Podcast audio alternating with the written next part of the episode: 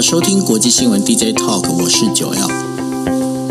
Hello，大家好，我是 Dennis。是，今天时间是二零二二年的十二月一号哈。那当然就是说，在这个我们在今天呃，已经二零二二年走到了十二月哈，那也是最后一个月。那今天呢，为大家带来的五则新闻里面呢，第一则呢，其实是刚刚在傍晚的时候发生的，就是说，根据新华社的报道，中国国务院专属在负责就是新冠病毒的这样的一个专属这个国务院副总理孙春华呢，他就孙春华。他就呃孙春兰，对不起，孙春兰他就表示哦，就是说这个进一步优化防疫措施的条件已经具备了。那表示他愿意呢进一步放宽规呃严格规定的这个清零政策，而且呢这似乎其实在对各地的这个抗疫活动啊做了一个回应。那中国政府呢开始强调了，就是变异的 Omicron 的这个呃病毒呢开始其实有衰减的一个现象，他也现在开始来放出这样的一个呃讯息哦。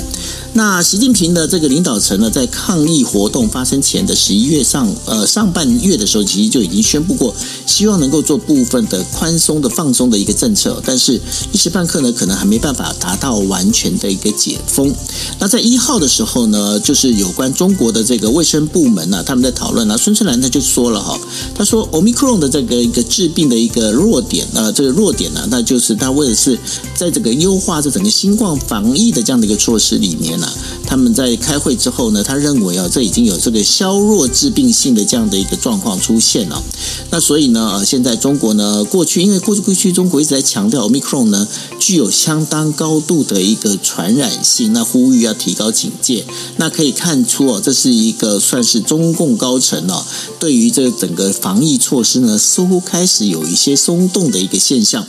那习近平的这个领导层呢，对于这个现在整个整个包括我们不敢说在中国哈，那昨天在发生在新宿新宿车站的。有很多抗议活动哦，他其实习近平他选择的是一个比较一个谨慎的一个态度哦，那他当然希望呢能够。能够开始有一些发生一些解封的一个现象哦，那所以呢，在这个我们在讲说，这整个拥有这十四亿人口这样的一个政府要维持一个清零的一个状况，其实并没有那么容易。那接下来的话，这可能会让呃整个中国防疫呢开始进行呃这个防疫政策开始进行改变跟松动。那当然了，这个防疫的改变跟松动，那对于呃国际间来说，其实也是一个比较好的、比较希望能够听到的一个消息。为什么？因为包括在日本啊，日日本。他们其实也很期待哦，就是说中国的这个旅客能够进来哦，能够来刺激他们的经济能够起飞。所以呢，接下来呢，这个如果中国开始放松所谓的这个呃这个清零政策的话，那接下来会怎么做呢？其实很值得继续的去观察。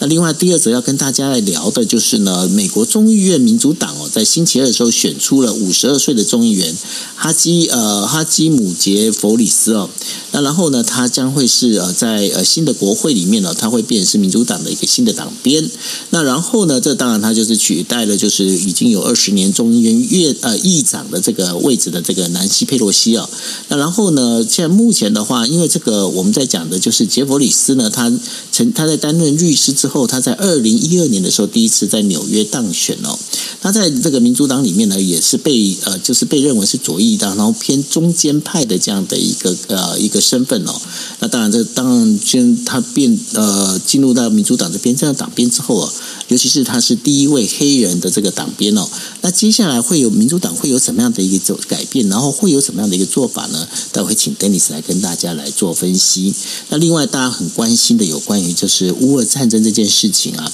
在呃就是总部设在就是。呃，国外的这个俄罗斯独立媒体哦，他们就接获了这个，就算是一个做的一个民调哦，做一个民调呢，因为这据说这个民调是呃来自俄罗斯克里姆林宫的委托。那这民调里面在调查什么呢？就是说，哎，那到底有多少人在支持哦？就是这个乌俄之间的这个战争呢，可以开始停火谈判哦。那他们在之前曾经做过，在七月份做过的时候是百分之三十二的支持哦，但是这个数字呢，在十一月的时候呢，已经飙升到百分之五十五了哈。那然后希望能够继续把战争打下去的，也从百分之五十七降降到百分之二十五哦。那这也可以看得出来哦，这会不会是整个包括俄罗斯本身啊，已经在释放一个空气跟消息说，哎，我们是不是不要再打，给我一个台阶下吧？哈。那这个这个讯息的话，其实也很值得来关注哦。那另外的话，我们在讲说，呃，就是北约啊，北约在呃，经过美呃英国的《金融时报》在十一月三十号的时候报道指出啊，呃，北约呢就有关于这个中国对于台湾的这个持续的这个威迫加剧啊，然后北约在九月的时候呢。就这根据它的主要的一个政策决策机构，也就是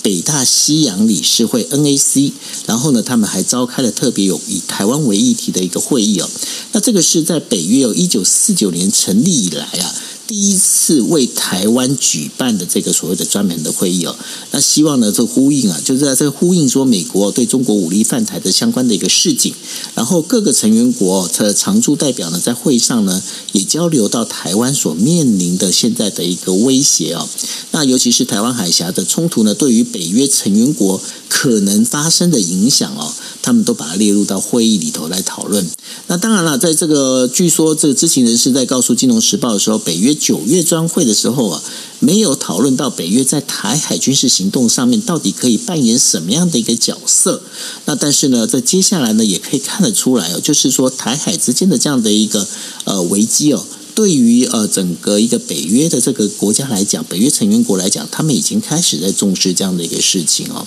那当中的话，还包括了就是加拿大的外长哦赵美兰，他还强调 G7 应该对于这个台湾问题应该要有更多的讨论哦。尤其是呃中国呢，他现在也在关注，就是北约到底要怎么回应俄罗斯从呃就是呃今年二月二十四号以来啊，在侵犯俄乌克兰这件事情哦。到底该怎么去做？那这也会变成这个所有的东西的话，也会变成中国跟俄罗斯之间的来看北约会怎么样的反应。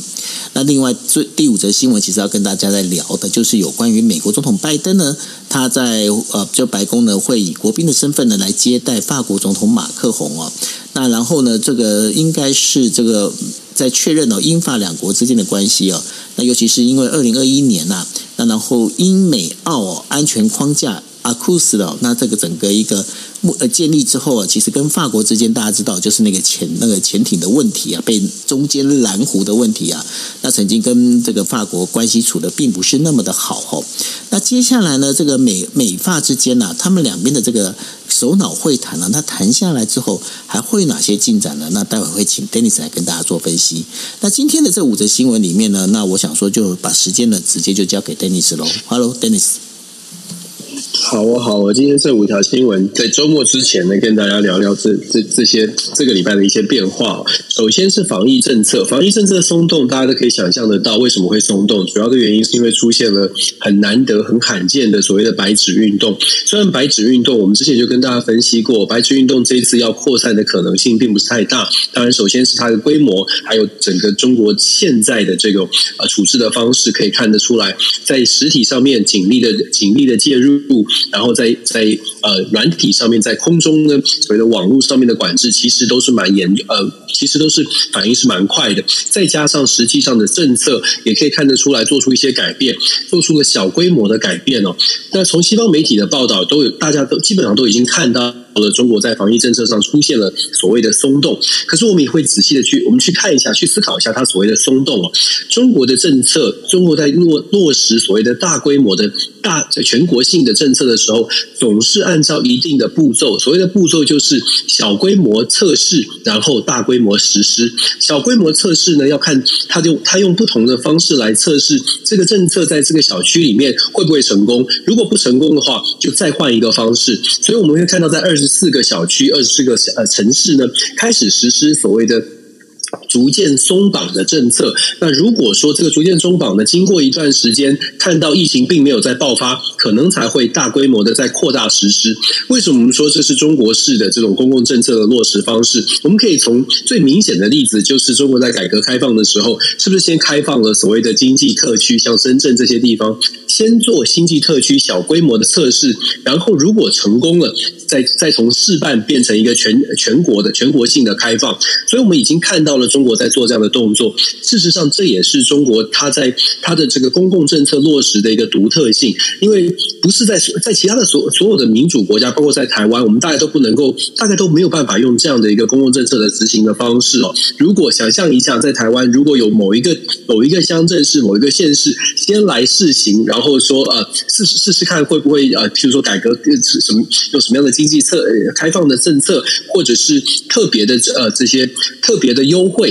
或者是特别的严格的控管，事实上以台湾或者甚至在民主的呃民其他的民主国家。很难，政府一声令下就做到这样的事情。这边不是讲说中国的治理有多么的好，而是说它的这个政治体制确实让它有一个有一个特别的这种条件来落实这样的一个政策。那我们说小规模测试，然后再大规模的开放，也也基本上告诉我们就是。要看到中国的清零政策很快速的在全国实施，才全中国落实，还需要一段一段时间哦。所以刚刚九二讲到说，日本也很期待，或全世界都在想说，中国的经济到底怎么样能够被这个。疫情的控制的政策改变之后，逐渐的开放，或者是逐渐的恢复正常，让全全世界的经济也会受到比较正向的影响呢？恐怕还有一段时间要做，要要等，要等待。但是我们也确实看到了这一次的抗争，让中国的政策出现一些变化。接下来，我觉得可以观察的是中国的政策，尤其在习近平主政之后啊，未来是不是会有其他的，像是这样这样的这个呃抗争的事件发生，然后政策做出相对的。改变，我觉得这个是蛮蛮有趣的。为什么？呃，我我会这么说的原因，就是因为过去啊，其实中国中国的这个北京当局是非常强硬的。前两天我们还在讲说面子很重要，可是前可是现在看起来呢，按照这样的一个方式抗争、表达意见，然后北京当局会做出调整。我觉得习近平是不是在呃整个在呃掌握权力？他现在掌握到了，然后他的他的政策上面会是不是代表他呃？更担心民民意的反弹，更担心说现在他自己呃是习家班。大家以为他会更加的强势，可是他政策在这一次的运动当中做出调整。我对我来说，这是一个很有趣的观察。我们未未来还可以继续看下去哦。那再来呢，我们就来谈谈美国吧。中国的防疫政策现在开始松动了。我们来谈谈中国现在的最大的对手美国。美国遇到的问题我们也很多，我们也说过，常常说。那现在美国呢，刚刚在其中选举之后，最主要的一个变化就是先选出两个政党的或两个政党的领导人。我们可以看到共和党之前呢选出 Kevin McCarthy 是比较比较这个保守派极呃极端派哦，那大家会认为说他是站在川普这一边的。Kevin McCarthy 目前是被共和党选出来是领导人，但是他能不能选上议长，还要看一月份投票才知道。但是应该是，如果共和党最后没有分裂的话，应该 Kevin McCarthy 是可以担任议长的。那在少数党这边呢，Nancy Pelosi 下台之后，必须要找一个新的接班人，那由这个 Hakim Jeffrey 出现，Hakeem Jeffrey 是来自于布鲁克林区，然后的这个皇后区。如果对于美国纽约有点熟悉的，大概就知道了，这个皇后区很多的华人是住在这里的。也就是说，Hakeem Jeffrey 呢，其实他对于亚洲事务是有关注。那毫无疑，这个很也也不会太意外的，就说他确实是我们台湾连线，在美国国会当中台湾连线的议员哦。虽然他当这个国会议员的资历并不是太太长久，并不像是 Nancy Pelosi 这么的资深，但是他对于国会内部的事务其实介入蛮多的，包括很有趣的是，他他也是川普弹劾案的这个召集人之一哦。我讲到川普弹劾案，然后又刚刚又讲到 Kevin McCarthy，他是川普的支持者，你就可以想象，现在在共和党的这个在众议院里面，共和党跟民主党呢，接下来可能会出现比较多的争执，而要期待他们有很多的合作，有一点困难。原因是因为这两位领导人本身的交集就不多，然后在政治立场上，尤其在意识形态上，可能就是。站在对立面哦。虽然 Jeffrey 他在上台的时候呢，被选上之后，他马上就说希望可以有，他期待的是更多的合作。可是，如同我所说，现在美国的两极对立的状况，再加上两党。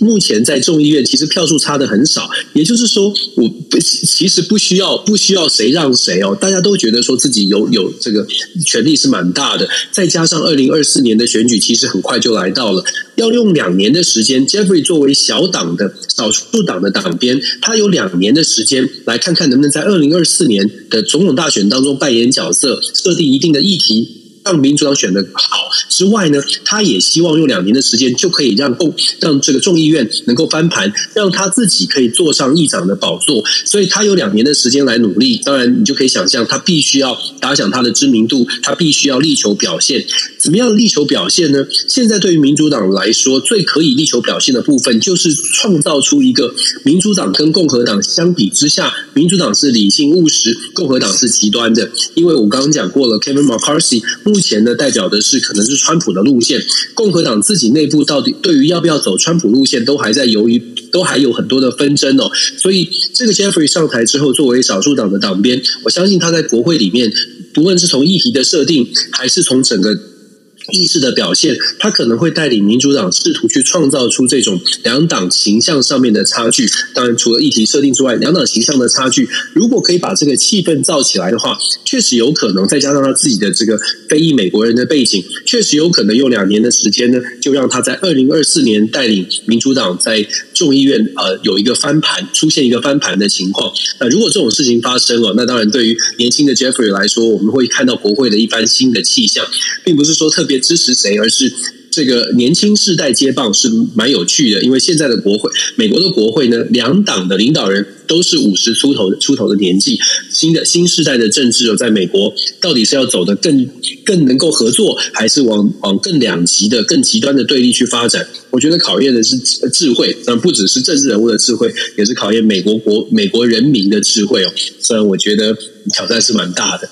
俄罗斯的部分呢，也很也很好玩的是，呃，大家讲民调，俄罗斯也有民调。这个民调有很多的这个面向可以观察。第一个呢是，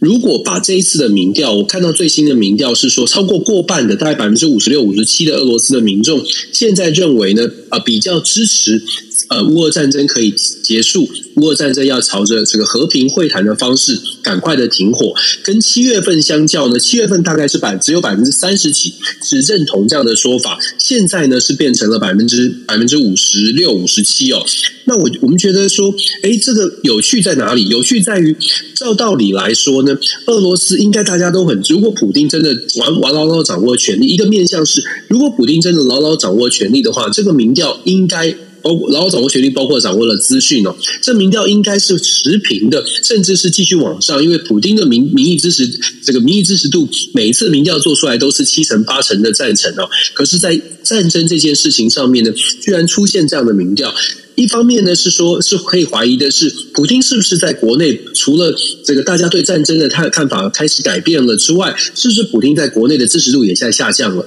那如果说普京在国内的支持度并没有下降的话，出现这样的民调，会不会是释放出一样一样一些风声，或者或者是释放出一些讯号？也许俄罗斯，尤其是克里姆林宫，也在找一个下台阶。民民意认为说，这次这场战争应该停停歇了，更何况。普丁一直是说这是一个特殊的军事行动。如果他要呼应民意，在这个讯息释放出来之后，顺势的他说他要呼应民意，然后来寻找下台阶，坐上谈判桌。我觉得这也是另外一种观察的可能性哦。我再确认一下数字，现在支持这个要继续战争的只剩下百分之二十五。过去呢是在七月份的时候是百分之五十七，现在是百分之二十五。在呃，七月的时候支持和平谈判的只有百分之三十二，现在是百分之五十五哦。所以我们说，这个这个讯号传递出来的，究竟是传究竟究竟我们看到的是普丁的支持在普遍的支持在俄罗斯是下降的，出现了政局的不稳，还是说另外一种可能是？故意释放出这样的一个风向球，然后为俄罗斯寻找，为普丁自己寻找下台阶，这都是可能。当然，怎么来验证呢？就看接下来这两三个月哦，是不是在明年初之前，真的的俄罗俄乌在俄俄乌的战争可以透过坐上谈判桌的方式来解决？我们还可以观察的是，克里姆林宫会不会逐渐的去试出一些善意？所谓的善意是不要设下很多的条件，包括了把土地还给乌克兰，当然这是非常理想的状态。设下什么样的呃，给提出什么样的讯号，释放出什么样的讯号，来创造出要要坐上谈判桌的可能性？我觉得这是可以观察的。从这次的民调的讯讯讯息当中，可以继续往下看。那在北约的专案讨论的部分呢，是昨天的这个财经呃这个 Financial Times 提到这个话题。为什么提到这个话题呢？其实这跟北约最近我们知道。也一样是围绕着乌俄战争。乌俄战争真的是让大家卡死在这里，等于是全球的金融啦、政治都管都是笼罩的一个乌云，好像没有办法拨云见日。怎么样让这件事情停火？跟整个呃北约欧洲国家、北约组织，大家在军事上面的一些布局也有一些关系。对于北约组织来说，军事布局因为乌俄战争变成了特别的重要。所以在九月份，在三个多月之前呢，北约其实有公布一个新的呃北约的战略方针，就是战战略的白皮书。在这个战略报告当中，过去呢都是把俄罗斯列为最最强的最强的这个威胁，现在当然还是。可是，在今年九月的时候，他也把中国列入进去哦，认为说中国是一个很对北约来说也是一个威胁。虽然距离很比较遥远，就距离台湾很遥远，距离台海的形势也稍微远一些，可是也被列被北约列入这个战略。安全当中的一个考量，而且认为中国是一个威胁。那为什么会这样呢？其实主要的原因还是跟美国是有关系的。因为美约美国作为北约的成员国之一，美国一直很希望有更更多的盟友去关注到印。配合美国的印太战略去关注到亚洲的局势，可是过去其实呢找不到太多的理由，找不到太多的原因去说服北约组织说，哎，应该也要把关注除了欧洲之外、中东之外，也要关注拉远一点，拉到亚洲。可是因为乌俄战争开打，再加上中国的崛起。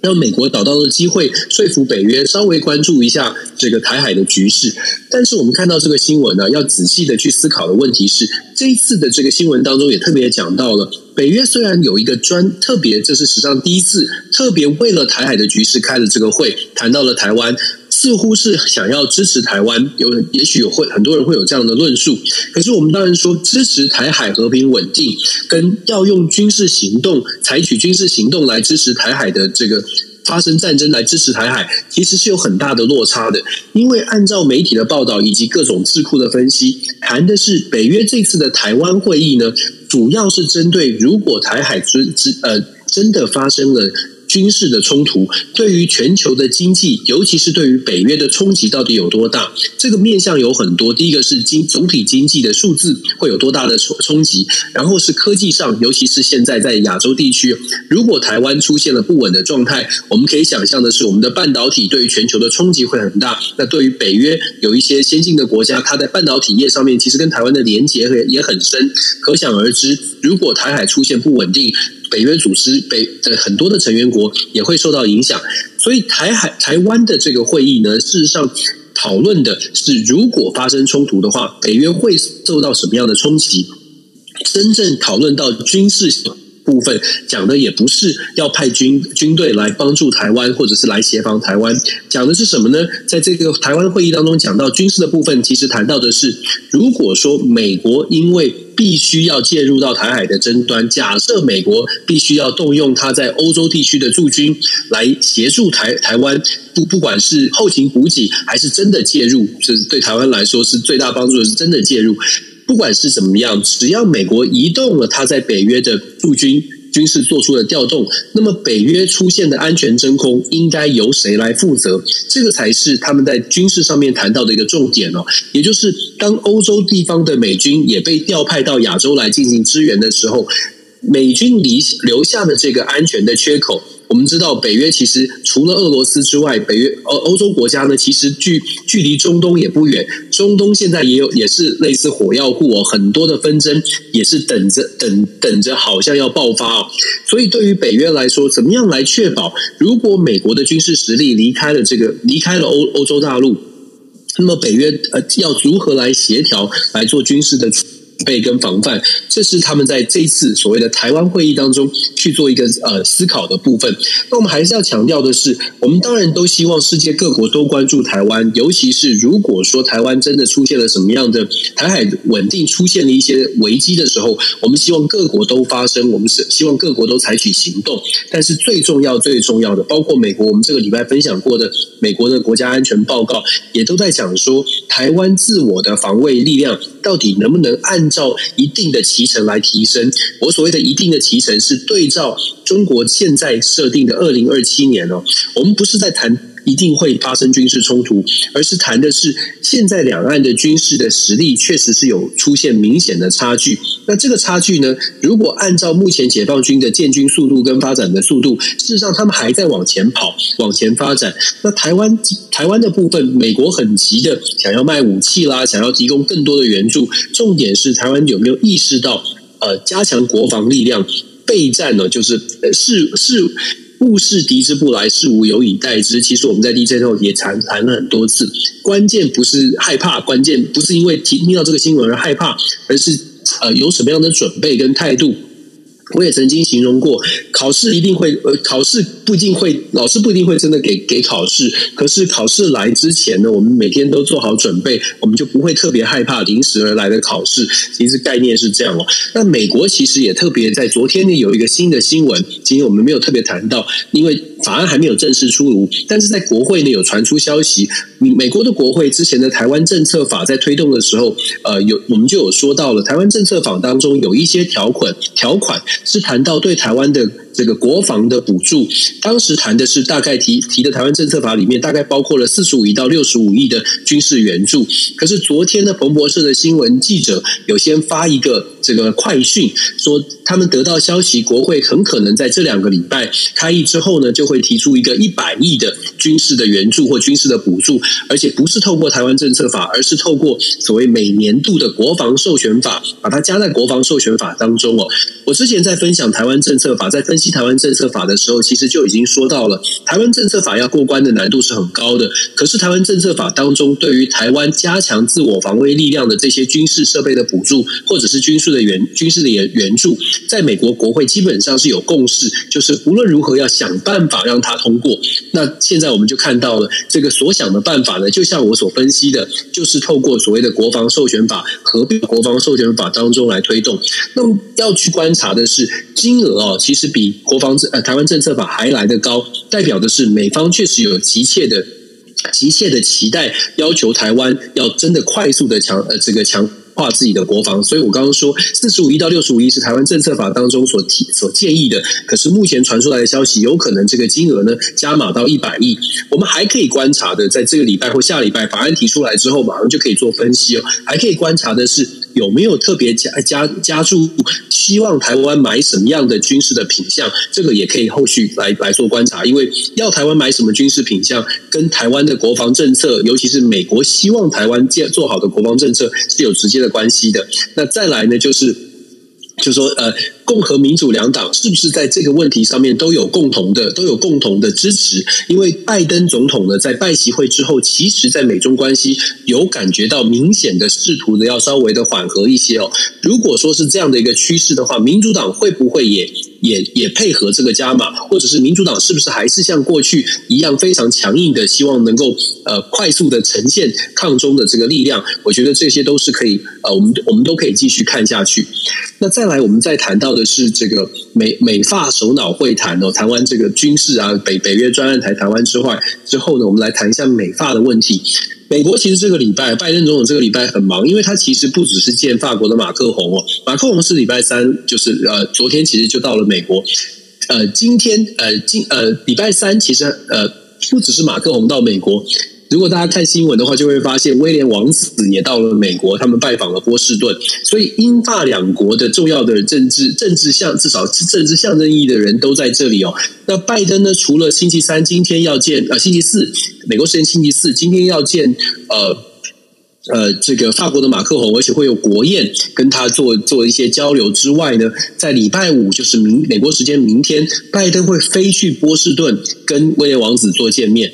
我们说为什么会特别提这个它的形成，然后为什么要特别见面？我会特别提呢？主要的原因就是美国现在因为在抗通膨法案通过之后，其实让欧洲国家是有很多很多的愿意埋怨的。大家如果记得的话，在乌俄战争期间，我们说了，乌俄战争期呃，乌俄战争开打之后，美国的能源业者，尤其是液态天然气，真的是大发利市哦。可是看在欧洲国家的眼中，他们会觉得说，那如果你美国要跟我们站在同一阵线，至少你的液态卖天然气是不是可以卖的便宜一些？因为我们是配合你们，我们是完全跟欧俄罗斯截断了来往，至少来呃这个呃不只是来自卡达，美国是不是也可以卖便宜一点呢？因为美国是呃获利很多，可是看起来拜登总统大概也没有办法控制这些能源业者，然后再加上现在的抗通货法案。抗通膨法案当中有很多的补助呢，都是有着所谓的呃保护主义的色彩在其中。然后拜登总统又说，呃，这个美国产、美国制造，他打的是美国制造哦。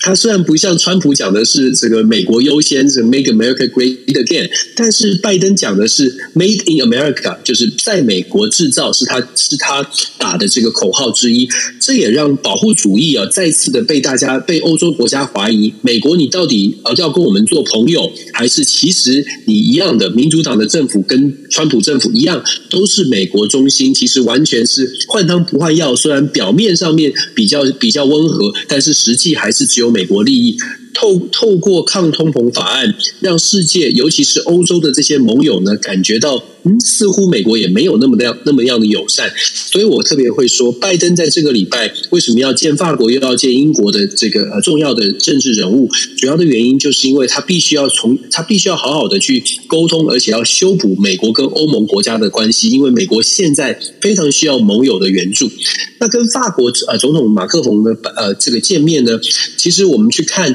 他们谈的就是针对首首首先是针对抗抗通膨法案，呃，可以想见的是中间会有很多的歧见，就是很有很多的分歧，因为美国如果撤销了这个抗通法。要撤销或者是调整抗通膨法案给美国人民的所谓的补助，像我们是昨天才特别分析的，像电动车啊等等啊，如果这些补助撤销的话，对于美国国内的企业企业主或者是美国的消费者也会抱怨，所以拜登在一个非常两难的状况，怎么样保护美国的消费者，怎么样保护美国的企业，同时又要让欧盟国家觉得，哎，我们不是完全的这个封闭，不是完全的保护主义，不跟你们打，不跟不跟欧洲国家打交道，这个对，就像像我们说的，这个对美对拜登来说是一个两难，而且呢，如果真的要去做法案的调整的，以现在呃其中选后，拜登总统在民主呃在这个参众两院可以掌控的席次来看，到了一月份之后呢，要来做调整更困难了。所以我们呃可以预期的是，如果真的要做出什么样的调整，或许趁着现在啊，最后抓紧时间，现在是十二啊十二，今天十二月一号了，呃。这个礼拜开始呢，会有国会的一些呃一些议程。那我们也知道，耶诞节又快到了，所以其实国会最后这一百一十七届的国会，剩下大概两个礼拜的时间可以开会，可以做出一些修正。那是不是拜登总统会透过民主党的议员，赶快的来推动一些修修补关系的一些法案，至少做出样子的这些提案？我们可以来来观察一下哦。整个呃美发首脑会谈，今天晚上会有一个最终的公公开的这个结。结结论就是美法之间到底有没有达成什么样的协议，关系到底有没有修补？其实这是我们可以观察的。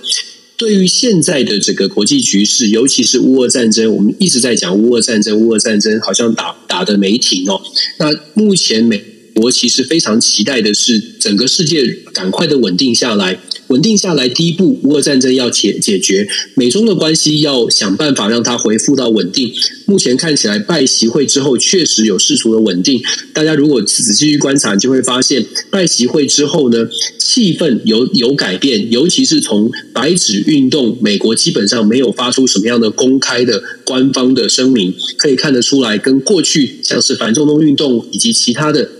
新疆人权问问题上面。很快速的反应是有很，它是有明显的差距的，所以美中之间的关系正在试图的朝向稳定的方向发展。乌俄战争的部分呢，美国其实也在想办法踩刹车，让俄罗斯跟乌克兰可以坐上谈判桌。拜登的这些努力能不能够成功，跟他能不能说服更多的盟友持续的愿意这个呃做出一些牺牲，然后持续跟美国站在一起，这个呃团结的时间能拉得多长，其实就看拜登的外交手腕了。因为其实欧洲现在遇到的非常多的挑战，都是跟乌俄战争有关。然后欧洲也会现在会开始反过来，我们就像我们刚刚说的，现在会开始开始反过来想说，那你美国好像我们在我们在受罪，但是美国你好像还还好，你好像没有承受这么多，但是你总是叫我们做事哦。怎么样让好朋友都感觉到我们没有被背叛，或者怎么样让好朋友觉得我们的牺牲是一样的？我想这对拜登来说是真的是呃一一大难题啊。那当然，如果可以解决好这件事情的话，呃，接下来的这个两年呢，首先拜登可能比较不会跛脚，再来是拜登的二零二四年的选举可能也比较有机会哦。不过我不知道大家是不是很期待八十二岁的老拜登。还还要再再战再战四年，我就我就不知道大家的期待值是怎么样了。这个有一个插曲跟大家分享，其实十一月二十号是拜登的生日，但是基本上白宫是非常非常低调的，不去去不特别去庆祝拜登的八十岁大寿。那大家可以想象原因哦，主要的原因就是因为，如果庆祝八十岁大寿，只是再次的凸显拜登的年纪有多么大，而不会是好像很高兴的去庆祝总统的生日，所以这也是很有趣的。就相对来说，其他的总统可能生日的时候会会做一些庆祝，然后会提，可是拜登的生日呢，非常非常低调，基本上是没有没有对外去宣布，大家都不知道拜登已经默默的就过了八十岁了以上。应该找玛丽莲梦露来唱歌才对啊！嗯，好。好冷，去哪里找啊？什么东西啊？好，那然后呢？其实我们在下个星期的时候啊，下个星期台湾很热闹哦。就是说，呃，在呃之前的话，呃，就是很多的美国的议员呢到台湾来访问。那下个星期呢，有两个非常重要的议员，呃，日本议员呢会到台湾来。一个呢是迪生田光一。那迪生田光一他是谁呢？他其实是在安倍派里面哦，其实是一个非常重要的一个角色的一个人物哦。那尤其是他。他现在也被委托，就是呃，他现在是呃自民党政调会的会长。那然后另外的话，他呃在现在的话，他在上呃他那时候之前的话，他曾经被找到这个呃，就是美国去去啊、就是研究所谓的这 startup 的这样的一个企业哦，用怎么样的这个呃商业的机制啊，然后能够来振兴日本的这个新的一个新创企业。那迪生田光一呢，在十呃现在因为看了一下那个产经新闻的一个。那个报道是说，在他会在十二月六号的时候，哎，十二月十号还是六号？对，他会过来呢，会来台湾呢，然后会拜会跟呃拜会这个就是呃十二月十号，他会拜会呢哦，就是蔡英文总统哦，那会跟呃其他的这一些台湾的这些相关的这一些人物呢，会做一些会谈。那另外还有一个人也非常重要，也就那个那个人叫做甘利明。甘利明是谁呢？呃，过去哦，本来安倍还在的时候啊，会有他们叫。三 A 是吧？三 A 呢，就是我们在讲的安倍，然后呢，麻生太郎，还有甘利明。那他们三位呢，其实是一个非常重要的，就是在整个自民党里面啊，这个整个说我们在讲三 A 的这个大佬。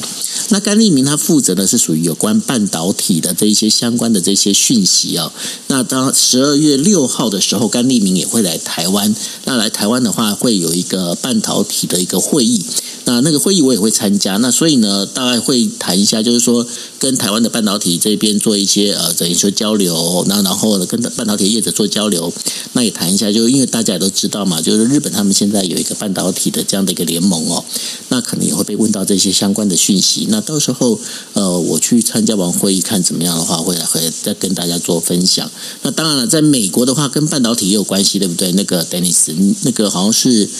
呃台积电是几号啊？十二月六号也是十二月六号，十二月六号的那个入机仪式对美国来说挺重要的。拜登拜登自己会去参加，就是单纯为了这一趟。然后商贸部长的 Raimondo 也会去，当然我们知道的台积电董这个创办人张忠谋先生也会去。所以这是对于美国来说，十二月六号会是一个大的大的事情哦。对拜登而言，这当然很重要，因为他在讲的就是半导体，他讲的通过美国晶片法案，他从他可以透过这样的一个行动呢，透过这样的一个事情，他可以去宣，他可以去表现说。它可以从为美国带来外外国的直接的投资，台积电投资至少一百二十亿设厂。它可以为美国带来地方的商机，因为亚利桑那州凤凰城会因为台湾的大部分很多的这个工程师，还有台湾的这个呃厂商进驻之后呢，厂家进驻。我们知道厂台，我们的这不只是台积电会会过去凤凤凰城哦。事实上，台积电的中呃下游的厂商、协力厂商，其实很多也搬到了这个凤凰城，也在这边要设厂，所以周边的商机会被带动，整个商城包括了房地产啦，包括了是周周边的这个卖卖场等等，都有很好的这个前景。那所以我说，拜登他自己飞一趟，商贸部长商贸部长雷蒙多自己飞一趟，其实他是一个政策的宣政策的一个一个宣扬的一个好的好的机会哦。对台湾来说，我觉得呃。当然会大大露脸，毫无疑问的，下个礼拜的美国媒体也会很大肆的去报道这件事情。不过，我们还是要去思考的是，台积电接下来在台在美国到底应该到底会怎么样的布局？因为很多人都在担心说，台积电在美国的布局到底是不是把最先进的制程拿到了美国？未来是怎么样的怎么样的发发挥？是把根留在台湾，把最先进的留在台湾，还是未来的发展下去也会把先进的部分拿去美国？这是台湾的疑虑。那美方这边呢，其实问的问题刚刚好，也是类似，但是想要得到的答案是不同的，因为。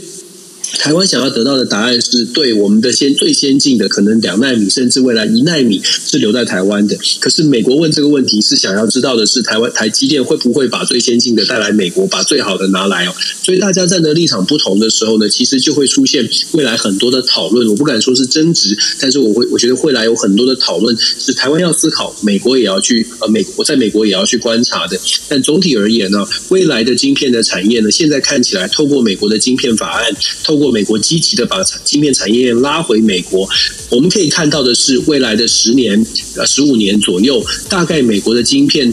在全球的市占率会从现在的百分之六，当然会复苏一些哦。那重要性也会再再往上提升。对美国来说，一样的，从它的从美国的角度当然是好事。可是对于日本、对于韩国、对于台湾而言，它是不是一个全面的好事？还是说其实需要赶快的思考一些配套，才能保护自己的权益？我觉得这也是我们一直在说的，要多思考现在的局势哦。真的是，嗯，国家的利益真的靠自己才能守护。是，那呃，所以呢，我们在。在下个星期的话，可能我们聊的重点呢，大概就是会根据这几件事情哦，然后会跟大家做一个比较及时的一个分析。那另外的话，我们在下个星期，我们时间是不是要又改回来了？